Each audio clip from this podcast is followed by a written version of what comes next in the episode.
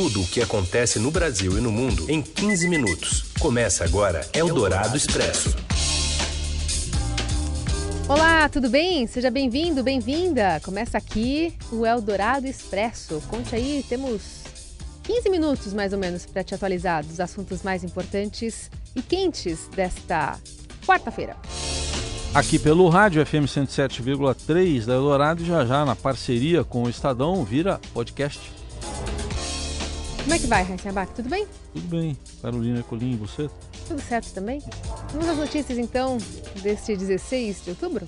Vamos lá. Eldorado Expresso.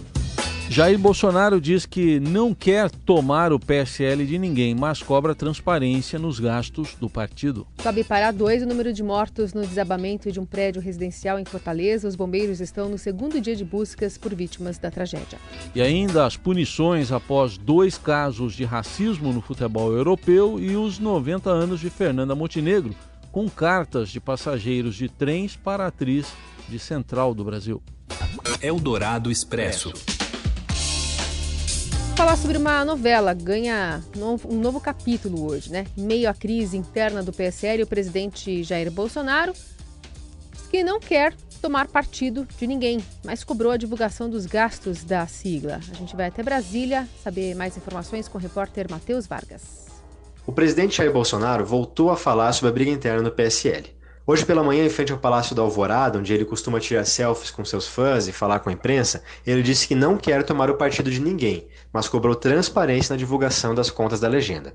Ele afirmou que essa é uma oportunidade de o partido se unir em torno da transparência. Por trás dessas declarações, há um racha no partido, que hoje se divide entre parlamentares pró-Bolsonaro e pró-Luciano Bivar, que é o presidente da sigla. Bivar, inclusive, foi alvo de uma operação da Polícia Federal ontem sobre o suposto caso de candidatura às laranjas em Pernambuco, estado por qual ele é deputado federal.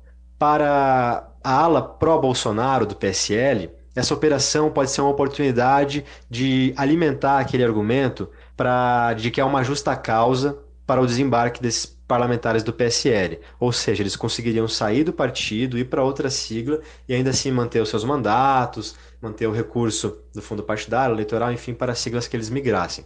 Uh, mas o presidente Jair Bolsonaro afirma que não tem dito nada sobre essa crise, que o que circula por aí é fofoca. Ele afirma que a única resposta que ele tem sobre esse caso todo é que ele quer mais transparência. Acontece que a, essa disputa já tem gerado alguns problemas para o presidente e para o Planalto. Por exemplo, ontem, em votação sobre a medida provisória que trata da reorganização aqui administrativa do governo, passa alguns setores para outros ministérios, enfim, o líder do PSL na Câmara, o deputado delegado Valdir, pediu que o próprio partido, que também é o partido do presidente, obstruísse as votações. Eldorado Expresso. Metade dos brasileiros vive com 413 reais mensais, segundo a PNAD, uma pesquisa do IBGE. Mais informações agora com a repórter do Broadcast, lá no Rio de Janeiro, Daniela Murim. Boa tarde, Carolina. Boa tarde, Oi, boa. Tarde. A desigualdade de renda no país alcançou o patamar recorde em 2018, dentro da série histórica da Pesquisa Nacional por Amostra de Domicílios Contínua, iniciada em 2012 pelo Instituto Brasileiro de Geografia e Estatística. A metade mais pobre da população, uma massa de quase 104 milhões de brasileiros, vivia com apenas 413 reais mensais no ano passado, considerando todas as fontes de renda. No outro extremo, 1% mais rico, pouco mais de 2 milhões de pessoas tinha renda média de R$ 16.297, ou seja, essa pequena fatia mais abastada da população ganhava quase 40 vezes mais que a metade da base da pirâmide populacional. Em todo o país, 10 milhões e 400 mil pessoas, o equivalente a 5% da população, sobrevivem com 51 reais mensais em média. O índice de Gini da renda domiciliar per capita, é a medida de desigualdade de renda numa escala de 0 a 1, subiu de 0,538 em 2017 para 0,545 em 2018. Os mais pobres ficaram mais pobres, os mais ricos ficaram mais ricos. Para o IBGE, o fenômeno tem relação com a crise no mercado de trabalho, que afetou especialmente o extrato de trabalhadores com menor qualificação e menor remuneração. Eldorado Expresso.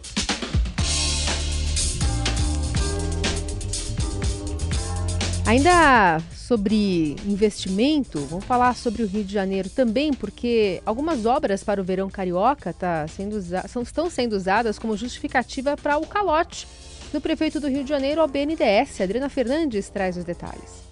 Bom, gente, o prefeito do Rio de Janeiro, Marcelo Crivella, deu um calote no pagamento da dívida com o BNDES. Ele deixou de pagar uma dívida de 230 milhões de reais no mês de setembro e também já avisou ao banco que não vai pagar nos próximos meses. Ele, em nota, a reportagem do Estadão, ele diz que é, precisa Caixa do, da Prefeitura precisa ter folga, né, para poder enfrentar o verão carioca. Ele quer fazer obras. É bom lembrar que a gente está na véspera de um ano eleitoral. O prefeito quer se reeleger.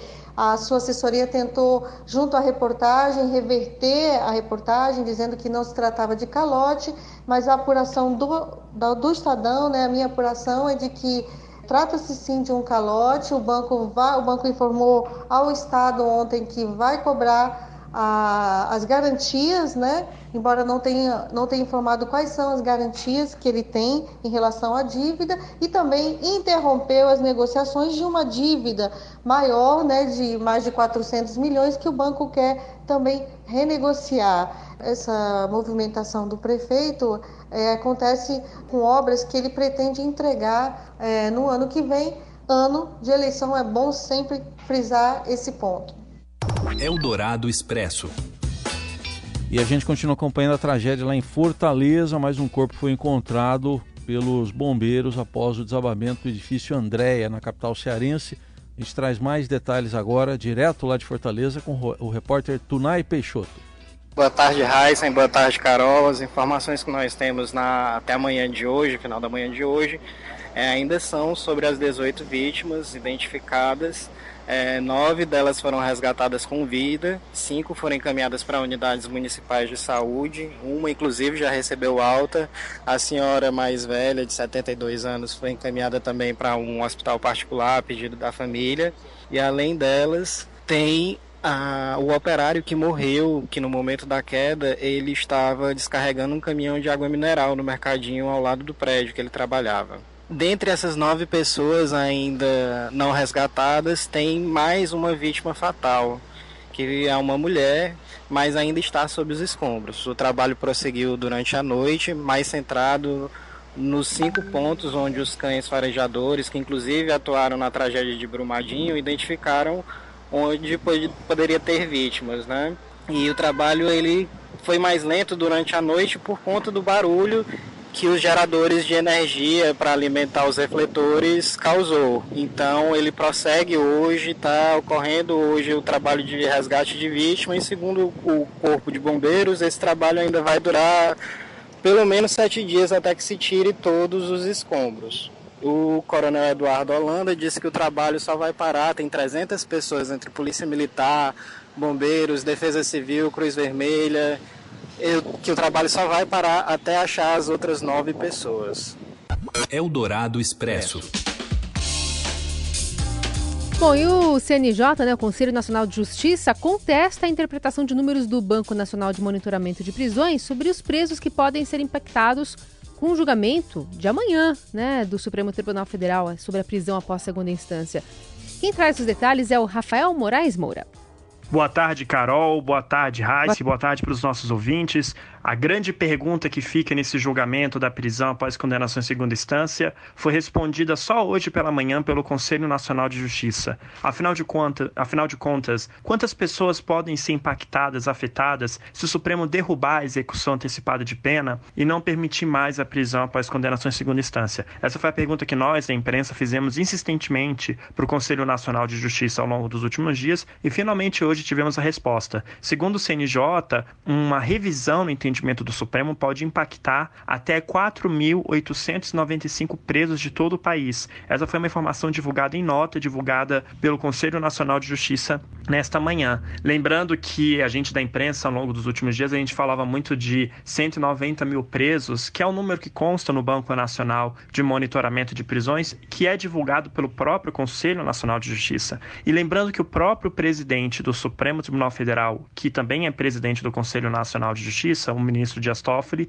destacou em dezembro do ano passado que derrubar a segunda instância poderia soltar mais de 170 mil presos na época, que na época eram os dados do Banco é, Nacional de Monitoramento de Prisões. Então agora finalmente a gente tem uma, uma ideia mais clara, mais precisa do universo de pessoas que podem ser afetadas. Lembrando que o Supremo Tribunal Federal julga na quinta-feira definitivamente o mérito de três ações que discutem a possibilidade de prisão após condenação em segunda instância. Lembrando que mesmo que o Supremo derrube a execução antecipada de pena, o Supremo vai permitir ainda a prisão em segunda instância, primeira instância, em caráter excepcional, ou seja, como exceção e não mais como regra, permitindo na análise de cada caso que juízes de instâncias inferiores mantenham réus envolvidos em crimes violentos, com risco de fuga ou que representem uma ameaça para a sociedade, como estupradores, narcotraficantes, sejam mantidos presos independentemente de aguardarem a segunda instância ou o trânsito em julgado.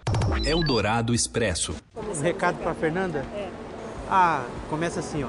Querida Fernanda Montenegro. Eu não vou falar senhora não, vou falar você. Um dia eu vi uma reportagem dela. Fernanda Montenegro completa 90 anos hoje. Ela acabou de lançar um livro, estreia dois filmes ainda neste ano e guarda um terceiro para 2020. Em homenagem à atriz, o Estadão foi à Estação da Luz, em São Paulo, estamos ouvindo aí, para reproduzir a cena inicial de Central do Brasil, que se passa no Rio. Em vez de cartas para familiares distantes, amores perdidos ou desafetos, as pessoas foram convidadas a ditar uma carta para a atriz. Quem escreveu as mensagens e a reportagem foi a jornalista Maria Fernanda Rodrigues, que preparou também um vídeo dessa experiência que você assiste na TV Estadão no YouTube. E onde você for, eu vou também. Que concordo com suas ideias e que queria muito lhe dizer isso. Eldorado Expresso. Vamos falar também sobre racismo. Dois casos geram punições no futebol europeu. As informações vêm com ele, Robson Morelli.